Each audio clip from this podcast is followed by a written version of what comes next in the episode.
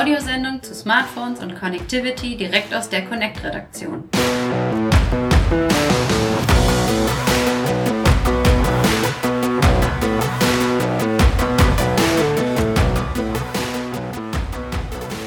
Hallo liebe Hörer und herzlich willkommen zum Connect Podcast. Ausgabe 18 ist es. Der Herbst hält Einzug, die Blätter fallen von den Bäumen und von den Herstellern fallen reichlich Telefone ab. So zumindest mein Eindruck. Ob ich damit alleine bin, das äh, können gleich meine Kollegen sicherlich äh, ganz gut beantworten. Bei mir heute im Studio zum einen wieder Lennart Holtkemper, wie immer. Hallo Steve, du bist Und- ja auch wieder da. Ja, und jetzt kann man fast, ich bin wieder da, das stimmt, ihr habt das äh, ganz toll letzte Woche übrigens gemacht. Vielen Dank nochmal dafür. Habt ihr schön hinbekommen, hat man nicht mitgekriegt, dass ich gefehlt habe. Niemand hat mich vermisst. Sehr, sehr schön. Äh, und äh, jetzt kann man eigentlich auch sagen, auch wieder mit dabei, denn du warst auch letzte Woche schon da und du warst auch davor schon mal in der Sendung. Andreas Seeger, hallo. Hallo Steve. Ja, und du bist äh, bei uns gerade in München, denn du sitzt ja sonst auch oft in Berlin und bist da für uns am Puls der Zeit sozusagen. Äh, du warst aber in München für ein äh, ganz besonderes Event oder war es so besonders oder nicht? Da bin ich gleich gespannt, was du dazu sagst. Aber du warst gestern bei einem Hersteller aus China. Genau, gestern hat Huawei eingeladen, die haben ihr neues Spitzenmodell für den Herbst, also für Ende 2019 vorgestellt, das Mate 30 Pro. Und wer sich da so ein bisschen auskennt, der weiß, das ist so das absolute High-End-Produkt der Chinesen. Das kommt immer so in der zweiten Jahreshälfte raus und summiert so alles an Top-Technik, was die so aufbieten können in einem Gerät. Und so war es auch diesmal. Also das äh, Mate 30 Pro. Lennart, du hast ja da die technischen Daten vor dir liegen. Ja. Das ist ja spitzenmäßig ausgestattet. Genau, aber oder? ich, ich, würde noch mal ganz kurz einbremsen, denn war, also wir können zum Gerät gleich kommen. Du bist schon, du bist schon so, so heiß auf das Gerät, also wahrscheinlich warst du sehr begeistert, äh, kannst du gleich noch ausführen. Aber äh, mich interessiert erstmal, wieso ist denn das Event in München? Also wie kommt das denn? Ist das zum ersten Mal, dass Huawei sowas hier aufzieht? Warum findet es nicht in London statt, in Los Angeles, in Shanghai zum Beispiel? Äh, man sagt, dass Richard Yu, also der Chef der Smartphone-Sparte von Huawei, dass er München sehr gerne mag. In London war Huawei letztes Jahr. Und insofern war wohl München mal wieder dran. Also Ah, okay, es gibt so eine gewisse wechseln ein. Affinität zu Okay. Und ähm, ja, ist ja auch eine tolle Stadt, oder? Genau. Es war auch sehr schön. Sie haben ja vor dem Livestream so ein bisschen Vorschaltmaterial. Ist ja immer so, wenn so ein Livestream im Netz eingerichtet wird, dass man schon mal den vorher finden kann. Im Netz gab es den auf YouTube schon zu sehen. Und da liefen tatsächlich ganz, ganz schöne Stadtaufnahmen von München. Wirklich so ein schöner, also es könnte fast ein Promo-Werbeclip für die Stadt München sein. Also da war wirklich ein bisschen München-Liebe zu merken. Äh, Und war natürlich schön für uns Heimspiel. Für dich jetzt nicht. Du musstest extra herkommen. Nein, du bist natürlich auch gern bei uns. Aber äh, man kann man das auch so als Aussage verstehen, dass man jetzt sagt, man, man geht da nach Deutschland, weil man sich da vielleicht vom Markt ein bisschen mehr erhofft oder Also Huawei hat ja gerade ein großes Problem. Das können wir ja gleich mal ansprechen. Die haben ja, äh, die können ja keine Google Services auf ihren Telefonen mehr installieren, seit äh, das, äh, seit der Handelskrieg mit den USA eskaliert. Und ähm, genau, da läuft halt der Play Store nicht auf diesem Telefon. Und insofern kommt das auch nur sehr eingeschränkt, äh, also über sehr eingeschränkte Verkaufskanäle in Europa an den Markt, weil man stelle sich vor, hier ein Telefon zu verkaufen ohne die Vielfalt des Google Play Store. Also Google Play, der Play Store, da sind Millionen Apps drin. Also wenn man das in einer globalen, auf einer globalen Ebene betrachtet, es sind viele lokale Apps drin, die individuell den Leuten wichtig sind und ja, das fehlt eben auf dem Gerät. Und äh, deswegen kommt es nur eingeschränkt. Also die Frage ist halt, meinst du, man kann es als eine Art Statement verstehen, dass man extra zeigen will, dass der europäische Markt, der deutsche Markt noch wichtig ist und dass man sich da von dieser ganzen Google-Geschichte nicht irgendwie aus der Bahn werfen lässt? Weil wenn man jetzt die Veranstaltung, ich glaube, Huawei hat momentan auch ein Event in Shanghai laufen, wenn man es jetzt nur da vorgestellt hätte, in dem Rahmen könnte man sagen, ah, okay, jetzt haben sie das schon abgeschrieben und kommen hier gar nicht mehr. Also ist es vielleicht auch so ein, so ein, so ein, so ein ja, Statement, was man abgibt mit dieser Veranstaltung? Also ich würde sagen, jein, weil äh, zum einen muss man überlegen, in der Planung von solchen großen Events, da waren ja tausend Leute im Publikum, äh, so eine Halle, die bucht man ein halbes Jahr vorher. Also äh, Huawei hat das ganze Event geplant, bevor diese ganze Okay, Geschichte so hm. eskaliert ist. Das ist der eine Punkt. Aber hätte man jetzt beschlossen bei Huawei, wir uns ist dieser Markt nicht wichtig, dann hätte man dieses Event auch abblasen können. Also insofern ist es schon eine Aussage, dass man daran festgehalten hat. Und das war auch das, was man gestern auf diesem Event von, von Huawei so mitbekommen hat. Da war das klare Bekenntnis da, wir bleiben in Westeuropa, trotz aller Widrigkeiten. Wir haben einen langen Atem und äh, lassen uns von Einschränkungen äh, in Bezug auf Google und den Play Store von aktuellen Verkaufseinbrüchen lassen wir uns nicht aus der Bahn werfen. Genau, aber das ist so ein bisschen auch der Subtext. Haben Sie es denn direkt angesprochen beim Event? Also gab es irgendeine klare Aussage, Ansage zu dem Ganzen oder haben Sie sich wirklich auf die Hardware konzentriert? Sie haben sich auf die Hardware konzentriert. Das wurde auch vielfach kritisiert von meinen, von vielen Kollegen von mir, äh, dass da eben so ein klares Bekenntnis gefehlt hat zu oder eine klare Aussage dazu, wie man denn, wann man denn mit dem Gerät wo in den Handel geht und wie man die ganze Geschichte mit äh, Google vielleicht über Umwege lösen könnte oder so. Ich glaube, sie haben das nicht gemacht, weil es äh, so ein Legal Ding ist, also es ist eine rechtliche Frage. Huawei kann sich nicht hinstellen und sagen, ja, also hier ist das Gerät, ihr, ihr könnt jetzt übrigens, wenn ihr da eine APK installiert, dann kriegt mhm. ihr da noch irgendwie doch noch den, das kann praktisch der CEO von Huawei auf der Bühne einfach nicht ja, bringen. Okay. Das hm. geht nicht. Und äh, insofern mussten die so ein bisschen rumdrucksen. Das war auch, äh, ja, kam so ein bisschen unglücklich rüber. Aber ja, denen ist auch so ein bisschen die, denen sind so ein bisschen die Hände gebunden. Die sind in einer wirklich blöden Situation. Genau, aber mit ihren Geräten nicht, denn da haben sie, glaube ich, was Schönes vorgestellt. Und jetzt, sorry nochmal, dass ich diesen kleinen Schlenker gedreht habe, aber ich denke, das war vielleicht für die Hörer nochmal ganz interessant. Lennart, du darfst jetzt nochmal sagen, was haben sie denn vorgestellt? du, hast es, du hast es dir rausgesucht. Äh, der, bitte, die Hausaufgabe wird jetzt abgefragt. und hoffentlich bestehe ich die auch. Ja, vorgestellt haben sie das Mate 30 und das Mate 30 Pro.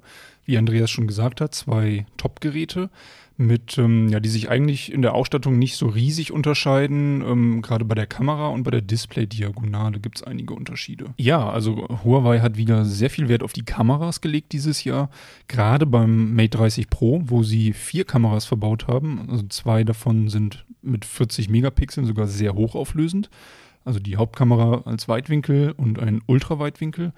Und dazu gesellt sich dann noch eine Telefotolinse mit dreifachem optischem Zoom und eine 3D-Tiefenkamera, also ein TOF-Sensor nennt sich das. Und spannend fand ich vor allem, dass sie den Ultraweitwinkelsensor, den diese Kameraeinheit enthält, ähm, gerade auch für Nachtaufnahmen abgestimmt haben, oder? Ja, die können, äh, also das Thema Lowlight im Ultraweitwinkel wurde betont und äh, Superzeitlupe auch noch, ähm, das allerdings mit dem Weitwinkelobjektiv. Also da schaffen die über 7000 Frames in der Sekunde. Und äh, wichtig auch noch beim Ultraweitwinkel, ja, 4K ist mit dem auch möglich. Mhm. Genau, also Lowlight 4K im Ultraweitwinkel, das ist schon nicht schlecht. Ja, besser als Apple, was Apple zuletzt vorgestellt hat? Das kann man nicht beurteilen. Es war ja auch das Problem bei dem Event, dass nur wenige Geräte im Prinzip äh, für uns zur Verfügung standen, also für die Journalisten generell.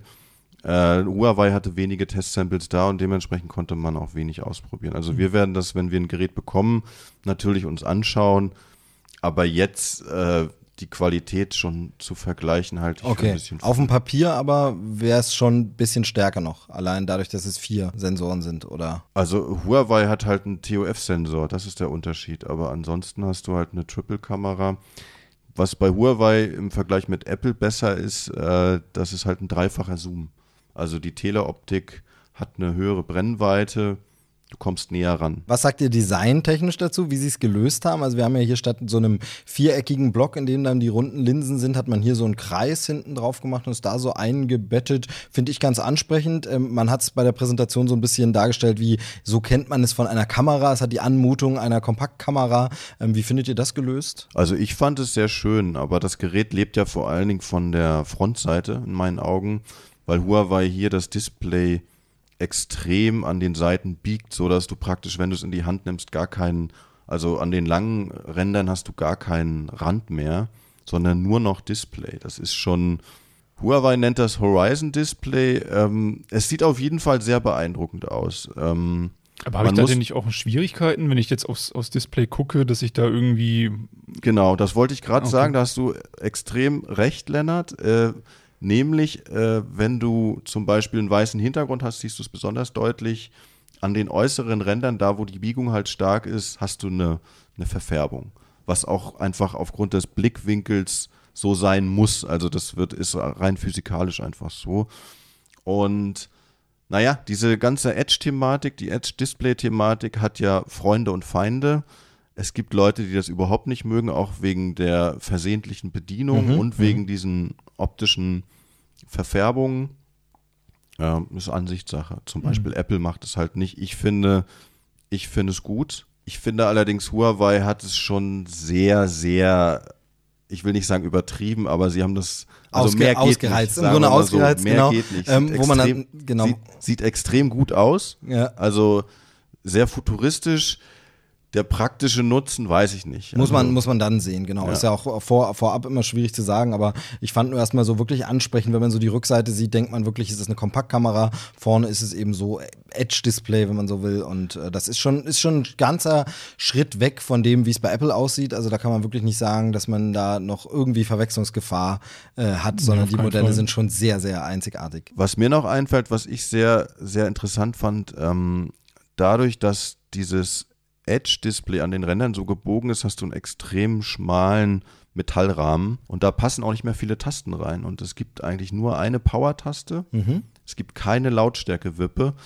Und äh, die Frage ist natürlich, wie reguliere ich die Lautstärke? Und das löst Huawei, indem man mit dem Finger oder mit dem Daumen am, am äußeren Rand länger drauf tippt. Dann wird so eine virtuelle Lautstärke-Wippe eingeblendet und dann kann man praktisch, indem man mit dem Finger nach oben oder unten schiebt, kann man dann die Lautstärke regulieren. Aber da sehe ich schon Probleme. Wenn ich das Ding jetzt in der Tasche habe, beispielsweise, nicht Es- nachgreifen kann nach der Lautstärke-Wippe, dann muss ich das Gerät immer mal rausholen, um mal eben kurz die Lautstärke von meinen Kopfhörern zu regulieren. Absolut richtig. Und es ist auch ähm, gestern beim Ausprobieren, es hat nicht so gut funktioniert. Also Ja. es, ähm, man hat so länger gedrückt, man oder man, man, man hatte das Bedienelement eingeblendet und hat dann nach oben und unten geschoben. Das, das wirkte alles nicht so ausgereift. Aber gut, es sind auch früher Geräte und muss man mal abwarten. Ja, da geht man vielleicht mit dem Design dann doch eher manchmal ein bisschen zu weit, finde ich. Also wenn jetzt schon die Lautstärke-Wippe fehlt.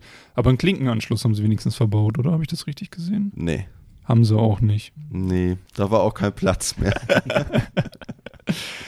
Ja gut, ähm, das Gerät ähm, hat sogar auch eine Gesichtserkennung, ähm, auch wie Apple mit diesem 3D-Sensor und ist auch softwaretechnisch implementiert, dass da Nachrichten, habe ich jetzt im Internet gelesen, Nachrichten nur angezeigt werden, wenn dein Gesicht vor dem Bildschirm ist und wenn jemand anderes vorbeikommt, dann der Nachrichteninhalt sofort ausgeblendet wird. Konnte man das schon ein bisschen testen vor Ort? Das konnte man nicht testen, weil da musst du ja auch deine, deine Face-ID hinterlegen und die Journalisten, die vor Ort waren, hatten die Geräte, mussten sich die Geräte mehr oder weniger teilen und hatten die nur für, ich will nicht sagen für wenige Sekunden, aber es war kein langer Zeitraum. Und da jetzt eine Face-ID zu hinterlegen, ja, also es soll so funktionieren, dass ähm, die KI erkennt praktisch, wenn ich alleine aufs Display schaue, wird mir die Nachricht eingeblendet. Wenn jetzt über meine Schulter noch jemand drauf schaut, dann erkennt das sozusagen die Kamera und ähm, blendet die Nachricht aus. Ja, spannend, würde ich sagen. Interessanterweise haben sie auf der Veranstaltung auch Europreise genannt für das Gerät, auch wenn es noch ja,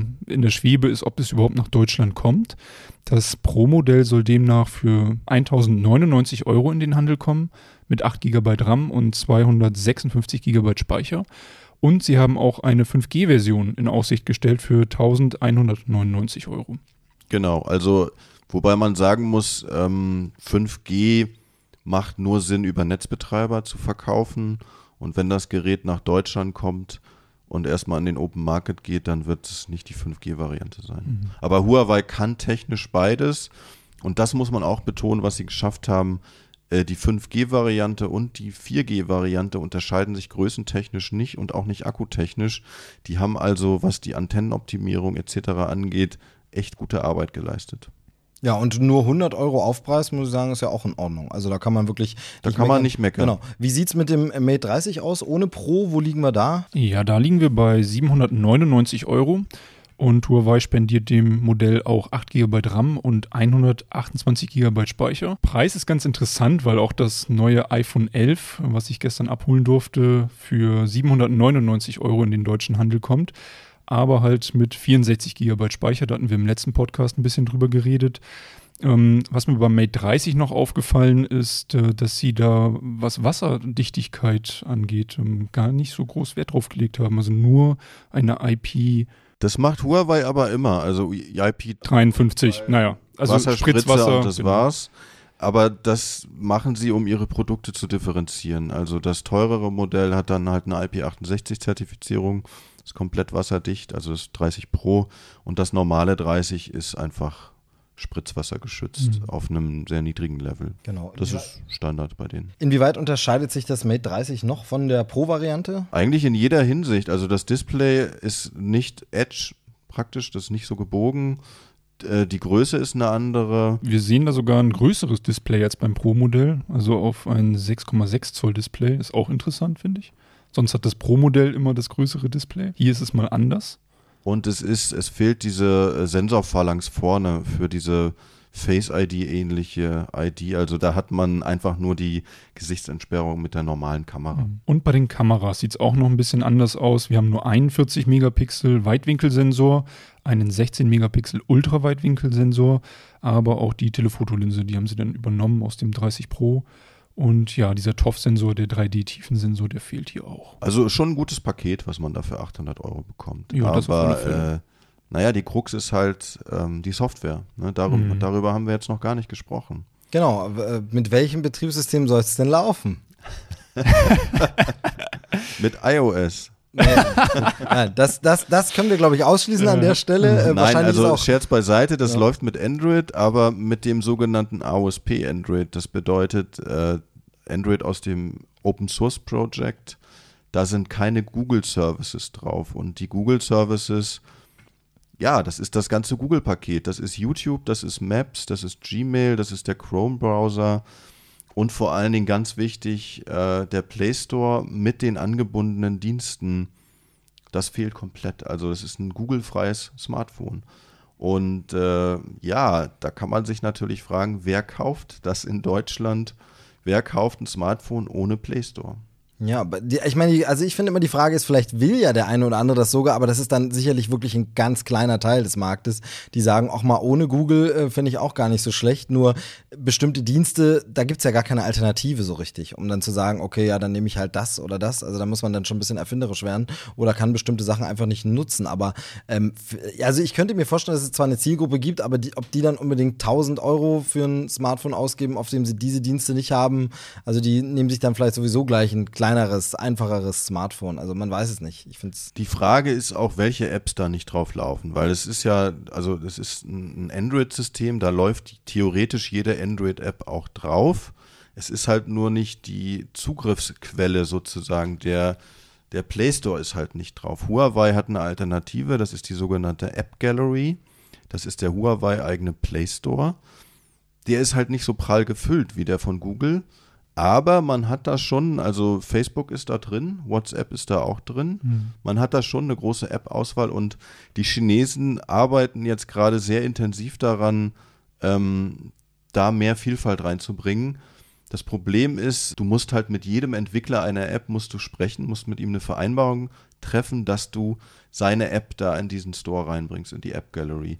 Aber wenn sie das äh, im breiten Stil machen und eine gewisse Geduld beweisen, dann ist es nicht ausgeschlossen, dass da die Leute das annehmen und dass da auch praktisch ein gutes Smartphone rauskommt, was du hier in Deutschland auch problemlos benutzen kannst, wo du alle Dienste nutzen kannst, die du gewohnt bist, nur eben Google ist nicht drauf. Also das ist auf absehbare Zeit jetzt nicht ausgeschlossen. Das heißt, ähm, meinst du, man könnte es so umgehen, dass sie in ihrer App Gallery quasi es schaffen, mit Google eine Kooperation zu machen Nee. und da dann den Play Store drüber anbieten? Oder einfach, dass Nee. man. Ne, Weil das wäre ja eine, das ist ja eine Konkurrenz zu Google. Damit verdient Google ja Geld und das wird Google nicht machen. Also sie, äh, sie werden versuchen, eine parallele Infrastruktur zu Google aufzubauen.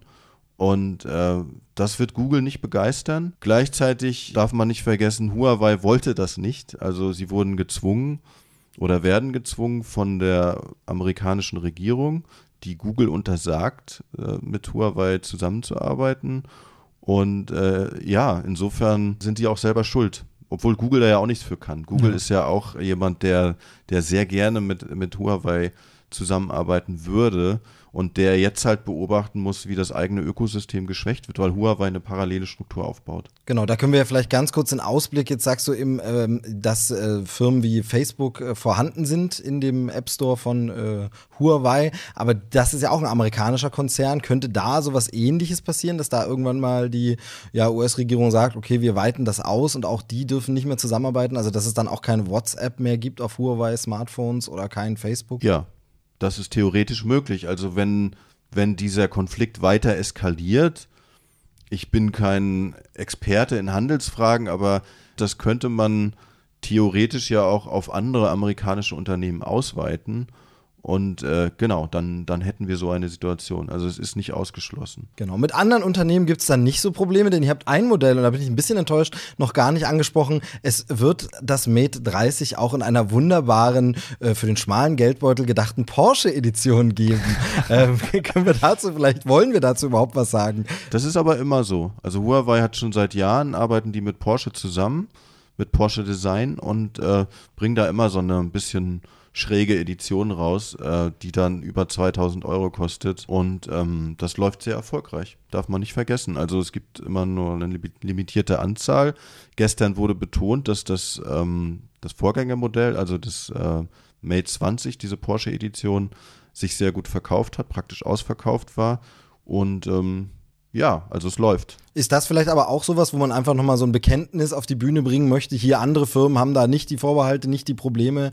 Äh, Firmen aus anderen Ländern arbeiten mit uns zusammen und so wird es auch in Zukunft sein. Also das ist ja schon so ein Signal, wenn man, also man muss sich auch schon trauen, auf dem Markt so ein 2000 Euro äh, Modell nochmal rauszubringen, was jetzt außer Designunterschieden ja keine anderen Unterschiede mitbringt. Ja, sicherlich auch. Aber das, es ist wiederum, äh, es sind langfristige Verträge. Das Gerät war, war in der Pipeline. Das ist schon seit längerem geplant und es wäre so oder so gekommen. Okay, also du, du, siehst, ich will alles immer als Antwort und als bedeutungsschwanger irgendwie interpretieren.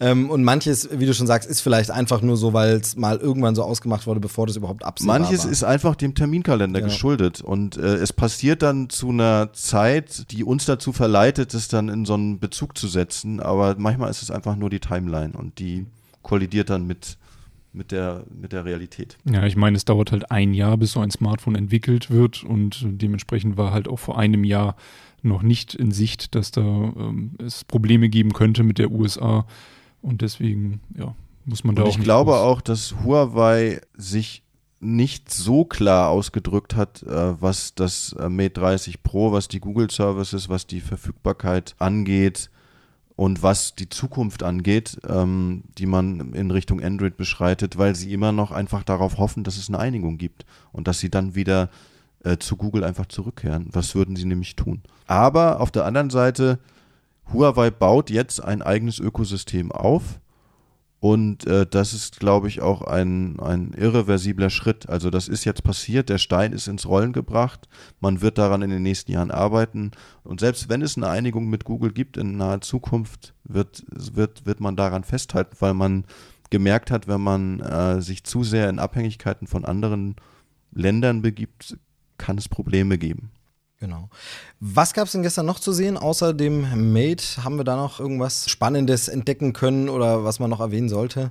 Es gab noch eine, eine Uhr, die Huawei Watch GT 2, das ist die zweite Generation, das ist, ähm, genau, das ist eine Smartwatch, die kostet so, ich glaube, 230 bis 270 Euro, größenabhängig und äh, hat so ein eigenes proprietäres Betriebssystem, Sportfunktionen, ein, ge ein gebogenes OLED, sehr schick, schicke Uhr. Da ist Huawei auch ziemlich gut dabei. Also im Wearables-Markt sind die gerade auf Platz 3 weltweit. Ja, und, Und- ja, die, die, man, man blendet hier immer aus, der chinesische Markt ist riesig. Das sind gigantische Stückzahlen und da laufen die Leute nicht alle mit einer Apple Watch rum, weil die ist ja auch teurer. Gut, aber ansonsten jetzt äh, nichts super spektakuläres, sondern einfach ein Standard gutes Smartwatch-Modell, ähm, wo man mal einen Blick drauf werfen kann, aber jetzt nichts irgendwie, äh, gab jetzt keine große Überraschung noch oder so. Nö, es gab noch dann, äh, zu, neben dieser Smartwatch gab es noch die Free Buds. Also so Wireless-Kopfhörer, richtig? Diese Wireless-Kopfhörer, die sehen so ein bisschen, gehen so in Richtung von diesen Apple AirPods und äh, funktional, also haben viele Funktionen, haben auch aktives Noise Cancelling, was so bei In-Ears Wireless schon nicht schlecht ist. Und ich glaube, die waren bei 179 Euro. Also gutes Produkt, mhm. guter Preis. Wie die Produktqualität ist, muss man halt abwarten, äh, bis, die, bis das in Handel kommt. Also das wird, glaube ich, im nächsten Monat soweit sein. Da können wir noch sagen, bei dem Mate 30 äh, und Mate 30 Pro, was ist da der Zeitrahmen, wann die kommen sollen, wenn sie kommen, wohin sie kommen, wann werden wir erfahren, ob sie kommen und auf welchen Wegen sie kommen? Also in China gehen die Geräte nächste Woche an den Start. Und für Europa heißt es im nächsten Monat, also im Oktober. Das ist aber alles total unkonkret, was da bisher so kursiert. Also es gibt tatsächlich nur den Monat Oktober und es gibt nur den Kontinent Europa. Mhm. Es gibt keine länderspezifischen Ankündigungen. Es gibt auch nichts zum Mate 30, ob das dann kommt. Es ist bisher nur die Rede vom Pro-Modell. Also da muss man einfach abwarten. Es wird, ich bin mir sicher, im Oktober in Deutschland verfügbar sein, dann kann man es kaufen. Aber wo und wann genau, das ist im Moment unklar. Genau, also auch in einem Hinterhof in Ihrer Nähe demnächst das Mate 30 Pro. Nein, wir werden es sehen und wir werden natürlich berichten auf connect.de und bei euch im Heft äh, Connect. Da findet man dann alle Infos, äh, wenn die Geräte da sind. Äh, und dann gehen sie natürlich auch ins Testlab. Da bin ich dann schon sehr gespannt. Und äh, Lennart hat es kurz schon angedeutet, eine ja, Gerätesammlung hast du schon geholt für ja. den Test. Ähm, das sind die iPhone 11 Modelle. Da würde ich sagen, hören wir uns dann im Podcast auch sehr bald wieder, wenn es da den ersten Eindruck gibt und die ersten Tests und so. Äh, ja, und dann würde ich sagen, sagen, äh, soll es das für heute gewesen sein. Vielen Dank für eure Zeit. Äh, jo, vielen den, Dank. Und den kurzen Bericht. Äh, vielen Dank fürs Zuhören, liebe Hörer. bis zur nächsten Ausgabe. Tschüss aus der Connect-Redaktion. Ciao. Tschüss.